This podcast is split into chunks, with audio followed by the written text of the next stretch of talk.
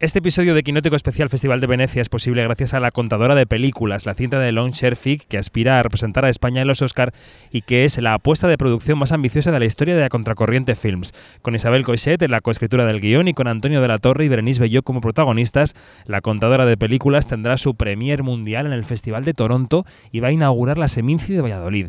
Es una producción española ambientada en Chile y es un homenaje al cine en sala que quiere contribuir a la recuperación del sector de la exhibición. La Contadora de Películas es una de las producciones que aspiran a la terna española de los Oscar y llegará a las salas el próximo 31 de octubre.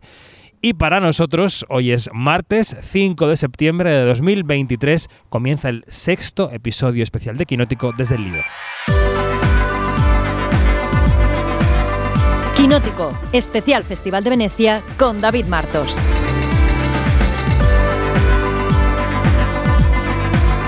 Quinótico.es Sexto episodio del podcast especial de Quinótico desde Venecia. Eh, hoy también grabamos de noche. Estamos eh, justo a las puertas del Palacio del Casino, entre el Palacio del Casino y el Palacio del Cinema. Y acabamos de ver, Janina Pérez Arias, empiezo por ti, buenas noches. Muy, muy. Una manifestación que parece que es contra Woody Allen. Sí, exactamente. Eh, no sabemos de quién, pero sí que eran, eh, se escuchaban voces de chicas. Eh, nuestro compañero, nuestro colega y amigo Jordi de Radio Nacional de España se acercó a hacer un vídeo y gritaban algo parecido a las mujeres no tienen voz y paren de ponerle los focos a los violadores. Esto estamos empezando con la gala de la nueva película de Woody Allen y ese es el regalito que le tienen estas chicas a Woody Allen aquí en el Lido. Bueno, como ya ni se tiene que ir a una película en nada, en tres minutos, empiezo por ella, luego hablaremos los demás. Está Dani, está Alejandra. Hola Dani, ¿cómo estás? Hola. Eh, pero primero te pregunto por Priscila, antes de que te vayas, porque quiero que hables de la película. Luego nos quedaremos aquí. Eh, supongo que habrá más defensores que detractores. Sois defensores casi todos. Eh, ¿Qué te ha parecido Priscila, que es una película dirigida por Sofía Coppola y que suena así?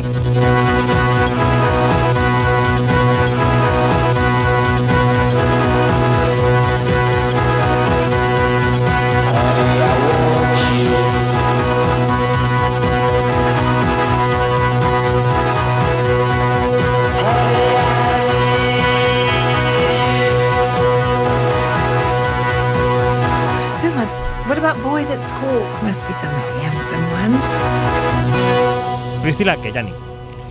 Priscila, de verdad que me ha dejado gratamente sorprendida, eh, porque claro, te encuentras con una, eh, sobre papel es una biopic, eh, sobre Priscilla Presley, que fue la esposa de Elvis Presley. Y, claro, tú te esperas otra cosa, ¿no? Tú te esperas una cosa lineal y esto, pero entonces te caes en cuenta que la ha hecho Sofía Coppola. Y claro, lo que hace Sofía Coppola aquí es, sí, narrar eh, en cierto sentido la historia de Priscilla, pero más bien la evolución de, desde una chica de 14 años que conoce a esta estrella y se queda afocada, o se queda, se queda ciega en todos los sentidos con, con, esta estrella hasta convertirse en una mujer que tiene que buscar su propia identidad. Eh, para mí, aunque Sofía diga que no, para mí es una película profundamente feminista que aunque mmm, tú la ves que tiene una... Eh, digamos, una narración bastante tranquila, una paleta de colores que tiran hacia los pasteles y todo esto, está atravesada por un hilo de terror que, te, que de verdad que a mí como mujer me, me, me caló profundamente. Eh, de verdad que Sofía Coppola ha hecho una gran película y, y, bueno, estoy deseosa que la vean todos para que, que la comenten. Bueno, nos quedamos aquí hablando de la película, te tienes que ir a la, a la tuya, que son tres minutos. ¡Hala! ¡Hasta mañana! ¡Adiós! Bueno, ahora presentamos al resto de personas que están aquí en la mesa, pero antes escuchemos eso que ha dicho Sofía Coppola en la rueda de prensa. Y es que le preguntaba a nuestro compañero del, del Boston Herald si es una película feminista y ella decía que no.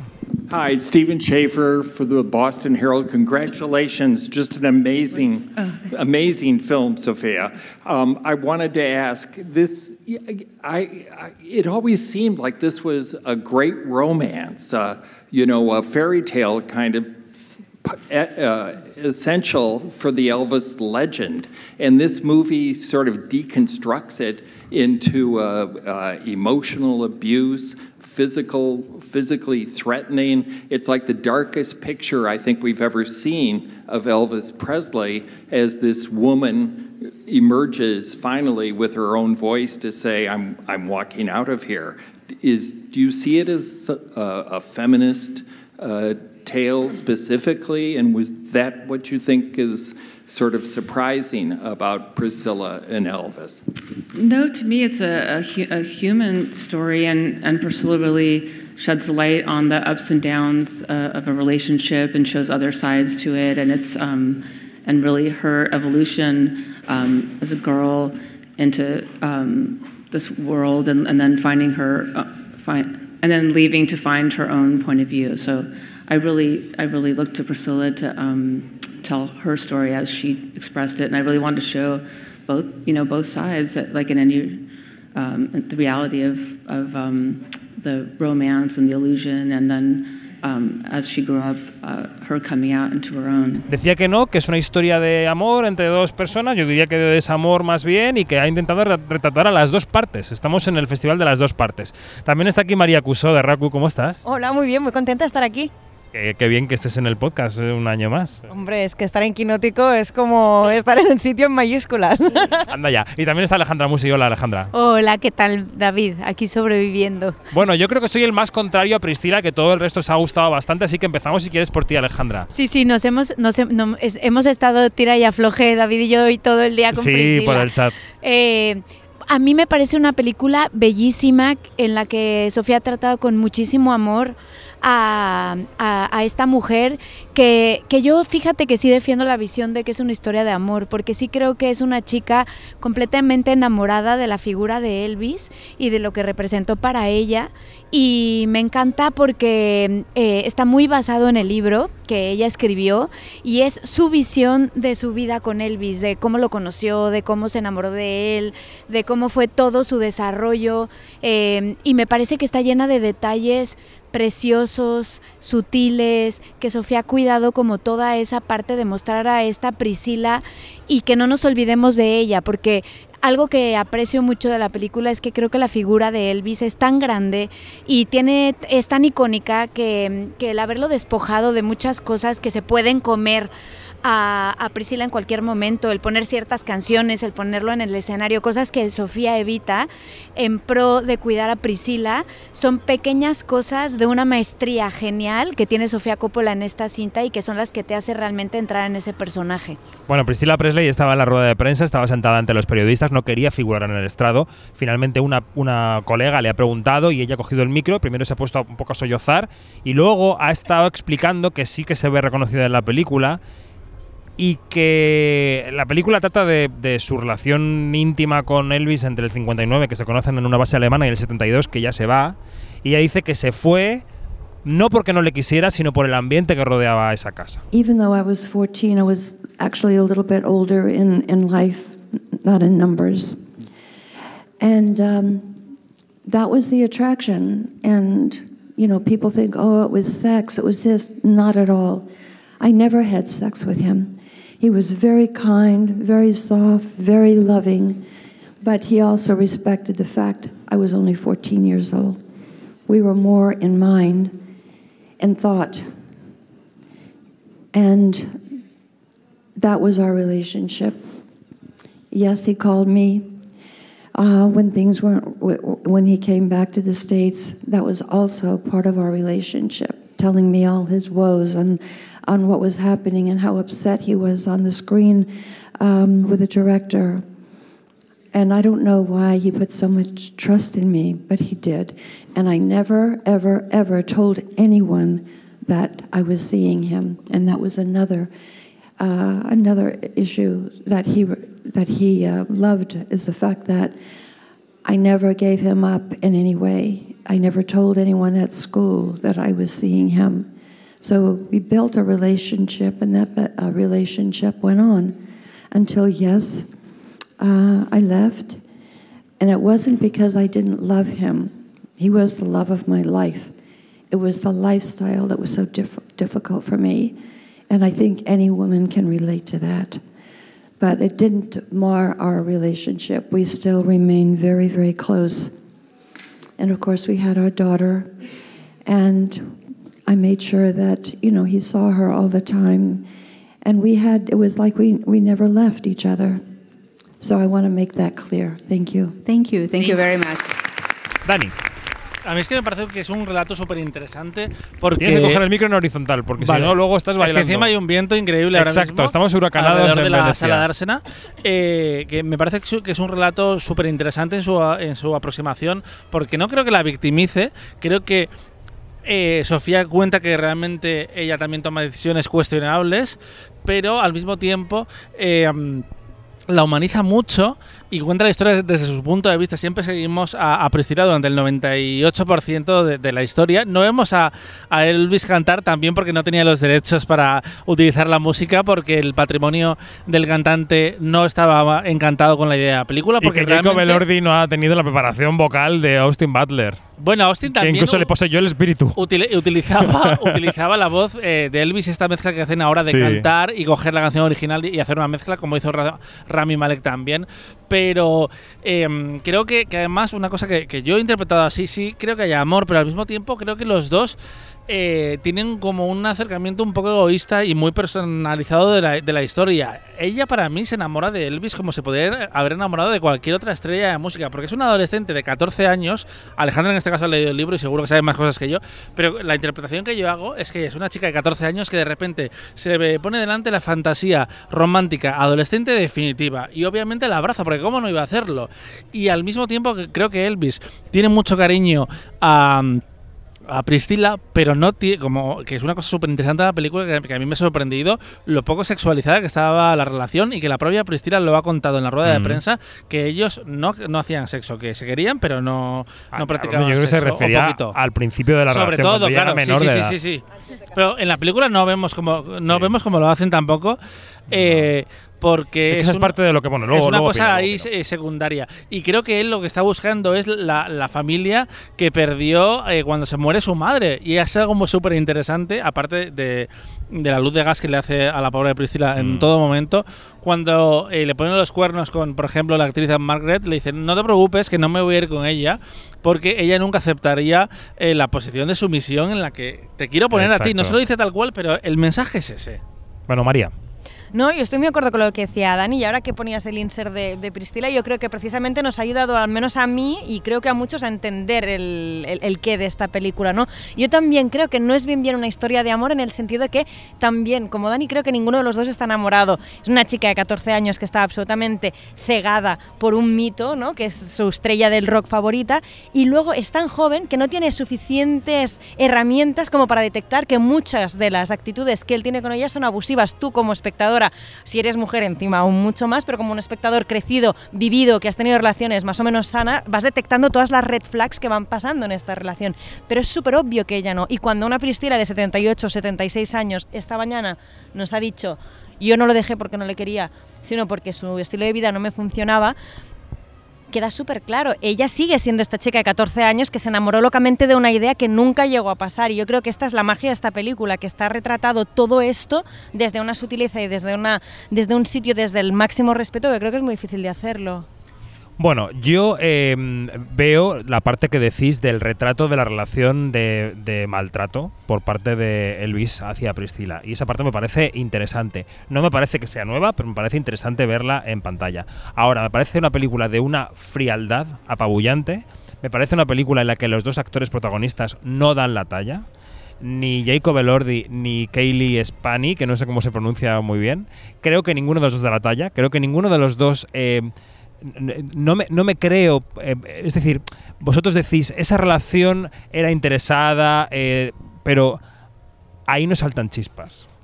Y los mal- malos tratos surgieron, si tú lees lo que dice Priscila y escuchas a Priscila, de las chispas.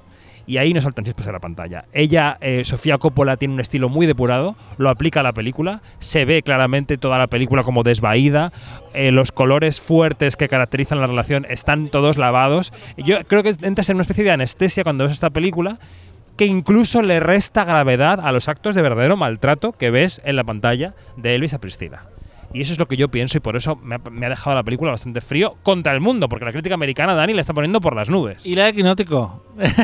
Sí, hoy ha habido el caso de dos películas, luego hablaremos de otra, en la que la crítica de Quinótico la ha puesto, ha puesto bien las películas en contra de mi criterio. Solo un apunte de los actores, que es que yo creo que Sofía Exacto. Coppola no es la clase de directora de actores. Nunca lo ha sido, salvo el caso de Lost in Translation, que Bill Murray era un personaje mucho más cuidado que el resto de Sí. su filmografía.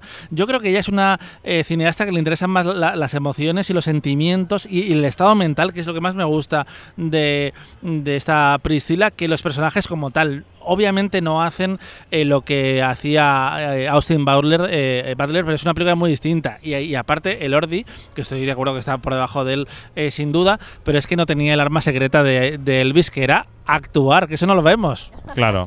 Yo, yo estoy en desacuerdo completamente con David, como ha quedado claro. Creo que está perfectos los personajes porque de lo que se trataba en esta película era demostrar precisamente esa relación como más emocional, de esta ternura, de esta niña pequeña que hablábamos del enamoramiento. Es verdad, quizá no es una película de amor, sino de enamoramiento. estoy de acuerdo. de esta palabra en inglés que me encanta, que es infatuation, ¿no? Sí. Eh, y creo que eso es lo que hay. Eso es ¿no? enchocharse. En- en- eh, pero, pero creo que los personajes son perfectos, porque esta chiquita, Kaylee, eh, parece una bebé y además es que hoy en la rueda de prensa yo la veía y decía, es que es impresionante esta niña que tiene 20, 20 años, ya 20 y 25. pico, ¿no? Veintitantos años Sí. y parece una niña de 13, 14 añitos. Y, y ver a esta niña pequeñita, como pollita, hasta incluso como, como La muy bajita, a diferencia de la altura de Elvis, todos esos contrastes hacen que sientas como unas ganas de abrazarla, de, de protegerla, como esa sensación de ternura Mm. que te despierta, que creo que es lo que estaba buscando Sofía Coppola. Entonces me parece que en ese sentido el casting es perfecto. Y luego este Elvis, que claro, lo vemos no, no, no cantando, no en personaje todo el tiempo y tal, pero que es parte de, es una relación íntima, nos estamos metiendo a la vida real entre ellos dos, que por lo que ha contado hoy Priscila también y lo que ella cuenta en su libro, pues era ese Elvis que lo que necesitaba era una confidente, alguien que lo escuchase, alguien que tuviera las mismas referencias, eso que no le daban todos los que estaban a su alrededor llenos de ruido, ¿no? Y era una parte íntima que tiene un punto muy creepy, porque no dejemos, de- o sea, no olvidemos que Elvis tenía 10 años más que ella, y entonces esto es muy raro, y este tío coge a una chica de 16 años y se la lleva a América desde Alemania para tutorizarla, para estar allí con ella, para dormir cada día con ella sin tener relaciones sexuales, o sea, que creo que este, es- no sé cómo has dicho, pero me ha gustado mucho la expresión, ¿no? que era como fría un poquito, en la aproximación que hacía Sofía Coppola, para mí es súper necesario, porque es que realmente es frío, es raro, es antiséptico, es como una cosa que no es natural. Y eh, además me parece súper interesante el díptico que forma con la película de Lurman, porque cada una tiene sus herramientas. Aquí, por ejemplo, no vemos al gran villano de, Elvis, el coronel que hacía Tom Hanks. Y por una parte, creo que eh, Elvis era una película sobre el mito. Eh, y Priscilla es una, eh, desde el punto de vista de Elvis, es una película sobre el- la persona. Y por eso creo que son dos visiones complementarias. Y yo creo que se desmonta, o al menos a mí me ha pasado, lo de que no es una película emotiva en el momento en que ella llega a ese clímax final y con 27 años, que es muy joven todavía, dice, yo no quiero esto, yo me voy de aquí y de repente empieza a sonar Dolly Parton. ¿Que quién necesita Sí. Elvis cuando tienes a Dolly Parton? Bueno, yo creo que en los festivales a veces hay películas que están bien y que las circunstancias las eh, derrumban. Y hay películas que no están tan bien o que, no llegan a un cierto nivel y que los contextos las ensalzan. Y bajo mi punto de vista, esta película ha sido recibida de una manera muy oportuna por mucha gente, por el tema, por la agenda. Y que la película está un poco por debajo, pero ¿quién soy yo para Qué decir sinvergüenza, esto? por favor. ¿Quién soy yo para decir esto? Cuando- La última conclusión es esta, ¿eh? Después de todos estos argumentos. no- yo no, yo, yo no soy, quiero ser el último. Si alguien quiere decir algo después, puede. No, una cosa muy Porque rápida. tenemos que pasar a la siguiente. Sí, sí, pero una cosa muy rápida. Y es que eh, eh, Sofía Coppola podría haber hecho algo como eh, María Antonieta, como más eh, colorido, más jazz queen, que no es lo que hace en este sentido. Yo en creo este que la- caso es que, lo mismo que, falta no es tanto muy estético, que, que creo que eso está, sino que le falta pasión. A la película le falta pasión. Y los, a- esa- la situación que viven los personajes tiene que partir de la pasión que no veo por ningún sitio. Pues a mí es la película que más me gusta de Sofía Coppola hasta el momento.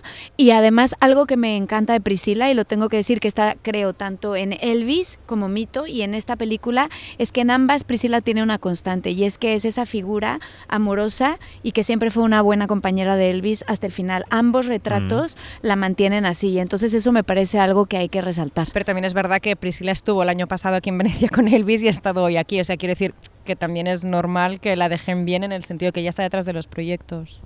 Bueno, eh, venga, última. No, ya. eh, eh, fue en Cannes, eso solo un apunte, eh, y Baz Luhrmann ignoró bastante a Priscilla en la Bueno. película. pero- Antes de pasar a la siguiente película, vamos a decir que como hemos venido estos días diciendo que los directores hombres han pasado muchísimo de la huelga, hoy Sofía Coppola ha contestado como Dios manda a la pregunta de la huelga y ha dicho esto. I'm here as a as a director and a producer to support independent film and my crew, and um, I'm totally behind the union's hard work to fight to to be for fair compensation, and and I hope it's resolved soon because there's so many people that we all want to get back to work. Que había que ponerlo. Es decir, que ella ha dicho que haya condiciones buenas para la gente que, que paguen. Bueno, Woody Allen, Golpe de Suerte, la película del maestro que tiene 87 años y que se ha llevado unos abucheos bastante gordos aquí en la alfombra roja por las activistas, cosa que, bueno, pues están en su derecho.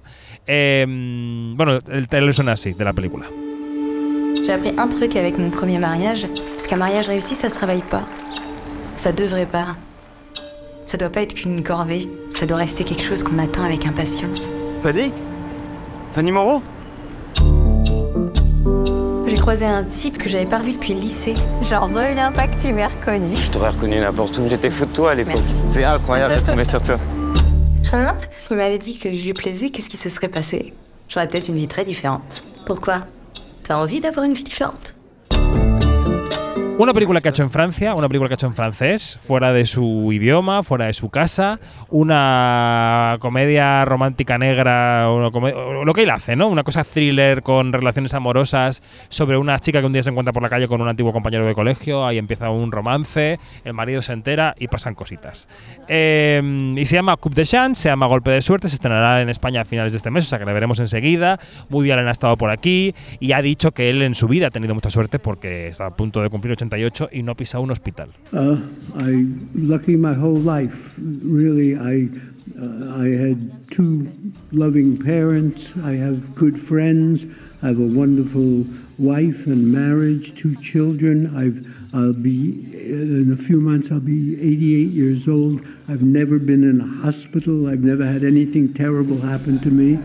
I've been very, very lucky my whole life. I when I started making films all the people chose to emphasize what I was able to do well and to not hold me accountable for the things that I did poorly. They, they were very generous to me. And mm, I've been very lucky with my filmmaking uh, and I've had over my lifetime much undeserved praise and enormous amount of uh, attention and respect. And so I have nothing but you know, good fortune, and I hope it holds out. Of course, it's early this afternoon, so, but you know, so far I've been very lucky. Y luego yo le preguntaba, por salir un poco de la cosa de las huelgas, le preguntaba por qué este marido que se entera de la infidelidad es un, pues si es- él consideraba que era un hombre tóxico, como se diría hoy, y que si ahora escribe los papeles para hombres de manera distinta que hace 30 años, un poco para intentar llevarle al redil de la masculinidad. Y él ha salido por peteneras. Hi, I'm David Martos from Quinótico in Spain. Mr. Allen, I would like to ask you about your um, leading male character. Uh, he's what we would describe today as a um, toxic man. I don't know if you agree to this, to this um, depiction. And I would like to ask you about the roles you write for men. Do you write differently for men now than 20, 30 years ago? Thank you. Well, 20 or 30 years ago, I was playing the parts that I wrote.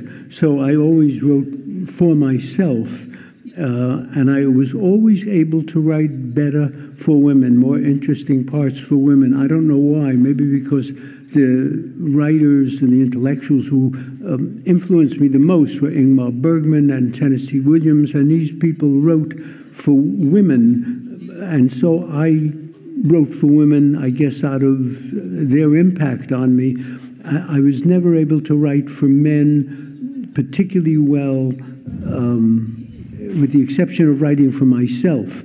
Uh, So I, I don't know if that answers your question, but that's the way it broke down in reality. Y ha dicho, no, si es que yo a mí solo me, sabe, solo me sale escribir para hombres cuando escribo para mí mismo. Eh, venga, El mejor aliado de la masculinidad. no es una liade. Eh, María, ¿qué te ha parecido Golpe de Suerte? Ostras, me ha sorprendido súper gratamente. O sea, de verdad, me ha gustado muchísimo. Creo que, y él mismo lo ha dicho, ¿eh? evidentemente ves esta película, has visto la filmografía de Woody Allen, te viene Match Point a la cabeza, pero es como Match Point más colorida, más irónica, más easy. Ellos están súper bien dirigidos.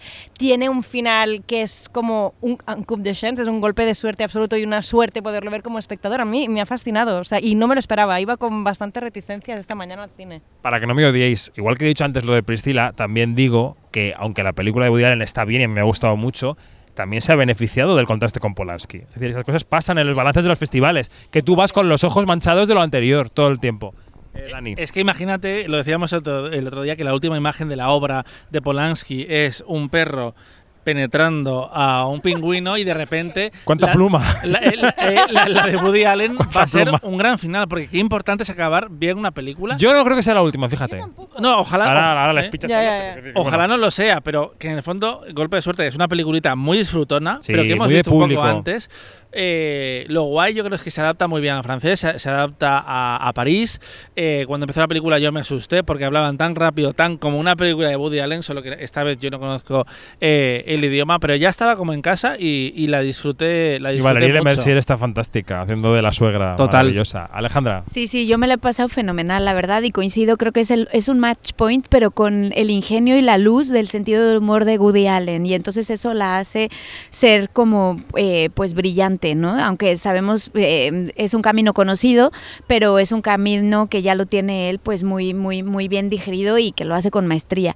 Y también quiero recalcar que sí, que aunque hemos tenido aquí los abucheos, lo que sorprendió mucho es que en la sala de prensa, hoy en el pase, tanto en el inicio, ni siquiera había empezado la película, como en los créditos finales, como en la conferencia de prensa, las ovaciones fueron bastante emotivas y lo Mm. recibieron con bombo y platillo. La cola que se ha hecho para entrar a la rueda de prensa, que es que llegaba a las escaleras, o sea, cruzaba dos salas. Sí, y que bueno, Woody Allen es tampoco... una estrella y, y no hay nada mm, judicialmente contra él. Y ellas tienen toda la razón del mundo si quieren protestar, porque es verdad que es uno- una figura masculina un poco limítrofe, ¿no? Pero no tiene no es lo mismo que Polanski. Sí, pero lo que quiero Esto lo hemos dar dicho muchas es veces en como.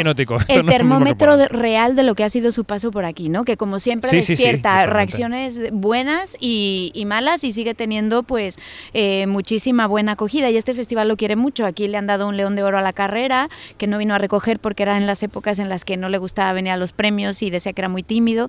Y la última vez que estuvo aquí fue hace muchos años, fue con Cassandra, que no me acuerdo Cassandra's cómo. Dream. Cassandra's Dream y desde el 2007 no había vuelto. Entonces también el que esté Woody Allen aquí después de tantos años, pues es un fenómeno, ¿no? Mañana vas a estar tú con él, ¿no, Dani? Sí, sí, sí, sí, ha sido como un regalo repentino. Un golpe de suerte. Y sí, porque es el director Qué bien te ha quedado esto aquí. que, del, de del que he visto más películas en mi vida. He visto 31 películas de Woody Allen, lo sé porque tengo ahí diario. Pero esto Así es como cuando dijiste momento. llevo 40 años cubriendo la carrera de premios. Eh, a ver, no, eh, son tre- 31 eh, literal. Qué bien que te bueno, conservas. en este caso él lleva 50 porque sabemos que esta es la película número 50, así que todavía hay cosas por ver. Y es lo bueno, siempre queda una película de Woody Allen eh, por delante. Y el tempo cómico de la película se mantiene a pesar de que él no entendía ni papá de lo que decían los actores. Lo ha contado en la rueda de prensa. Dice, yo lo- veía que más o menos, aunque se inventara un poco el texto, que no me importa, lo iban diciendo más o menos y si no tenía una lady a mi lado que le preguntaba, ¿lo han dicho? Sí, ya está. Cosa que me fascina porque viendo, perdón, el estado en el que estaba hoy esa Woody Allen, a mí me ha sorprendido muchísimo. un poco fatal. ¿eh? Lo hemos visto que está fatal, o sea, de hecho se ha pasado buena parte de la conferencia de prensa mirando hacia abajo, encorvado, parecía que se durmiera. Ahora, abría la boca y estaba súper lúcido. Y he pensado, Para ima- esquivar mi pregunta ha estado muy rápido. es muy rápido, pero pensaba, ¿cómo debía ser un rodaje en París con una lengua que no entiende y con, esta, con este momento físico que está viviendo? O sea, me gustaría ver cómo fue el rodaje. Sí, y me, y me encanta esta parte de la esperanza, como decimos, de que no sea el último filme, porque él mismo decía en broma y que ojalá y pase, que, que le encantaría volver a filmar en Nueva York. Yo creo que ese fue uno de los titulares del día, como decir, sí quiero Mm. volver a filmar en Nueva York, si alguien logra salir de la sombra, decirme que puede hacer, puedo hacer, la banda. Puedo hacer todo lo que quiera, me da el guion, me da el dinero y se, y se larga sin pedir explicaciones, básicamente, Mm. ¿no? Entonces, bueno, sería guay poder terminar la carrera en donde la empezó. Pues eh, la tercera película que comentamos hoy en el podcast es la película de Ryusuke Hamaguchi, Evil Does Not Exist, La maldad no existe. Es un director que ganó el Oscar hace nada con Drive My Car y que también hizo La Rueda de la Fortuna y el... Y la fantasía, la que se llevó eh, Oso de Plata. Efectivamente. Y esta película, a pesar de que mm, la crítica de Quinótico que hace Mariana Borrula, a la que le, manda- le mandamos un beso desde aquí, eh, también es muy positiva, yo tampoco estoy de acuerdo. Que decía, a mí la película no es que no me haya gustado, me parece una buena película, me parece una película menor comparada con las otras dos, una película también muy fría y no solo porque haya nieve.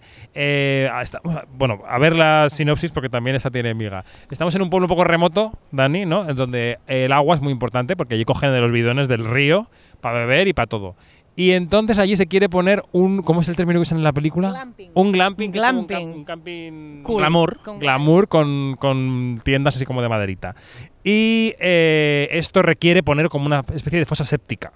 Que están ahí haciendo una asamblea en el pueblo, que sí, que no, que aquí, que Pero allá. no la cuentes entera. no. que no pasan tantas cosas. Y al final. bueno, y podéis imaginar que allí se debate. Eh, venga, Alejandra, ¿qué te ha parecido este Hamaguchi? Bueno, pues tengo, tengo como sentimientos encontrados porque me parece que tiene eh, secuencias bellísimas eh, que no te decepcionan y que te meten en ese mundo de Hamaguchi que nos, que nos, que, bueno, que, que es muy appealing, ¿cómo se dice? Como muy Que te apela, que te toca mucho, sí, que que, te, te toca dice mucho, cosas de y- ti ¿no? mismo. Y que es disfrutable además, ¿no? Estas escenas de música preciosa con estas imágenes y que te va llevando poco a poco y te va metiendo en el mood, se agradecen, pero siento que tiene como que es muy irregular. A mí me pasaba que hay como muchos cortes de edición que se ve que est- estarán hechos a posta, es Son un de estilo, maestro, claramente, sí, sí, son sí. de estilo, pero Son de que no mira lo que he decidido hacer. Sí, pero que no funcionan, que, que, que, que me chirrían, o sea, que digo, no, me, me estás rompiendo el tema y además parece mal hecho. Entonces me ha parecido eso, una obra menor que no está como bien rematada, que, pareciera que la hizo, pues no sé, como, como con, con, con, con más rapidez, con menos corazón, con menos como certeza quizá de lo que quería conseguir. Esa es mi sensación. Esa es mi sensación. Bueno, de hecho, esta película nació, yo creo, y él lo ha contado, como la idea de ser el videoclip de una canción y a partir de aquí, ¿no? Eh, la cosa. ¿Sabíamos esto, María? Pues sí, sí.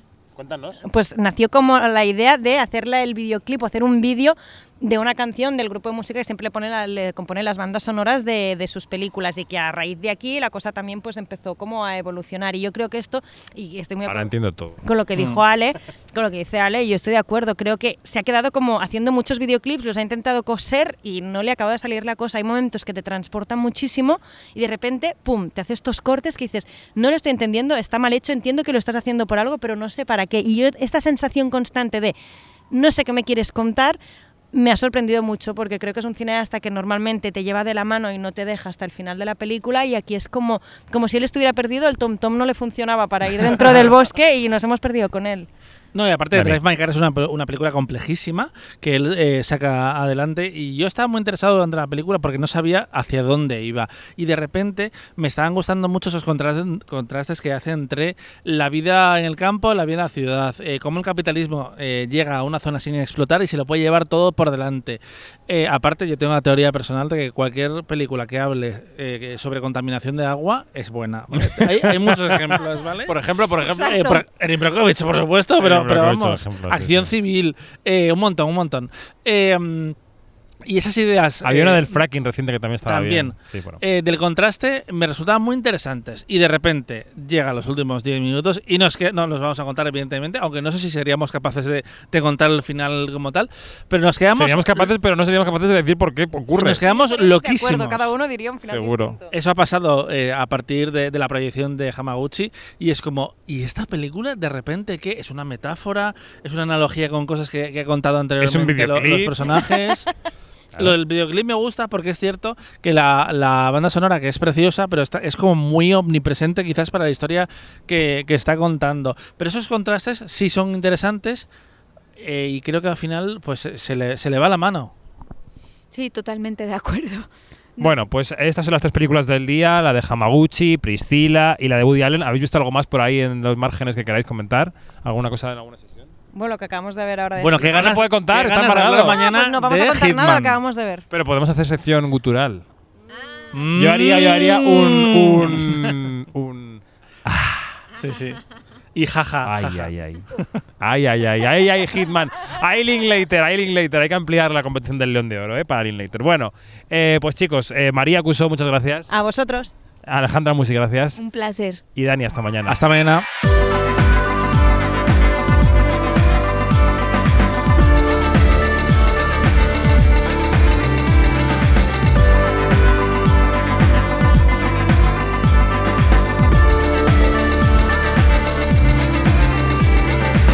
Es todo, más información en quinótico.es, primera con K y segunda con C, y en nuestras redes sociales donde somos Quinótico. Adiós.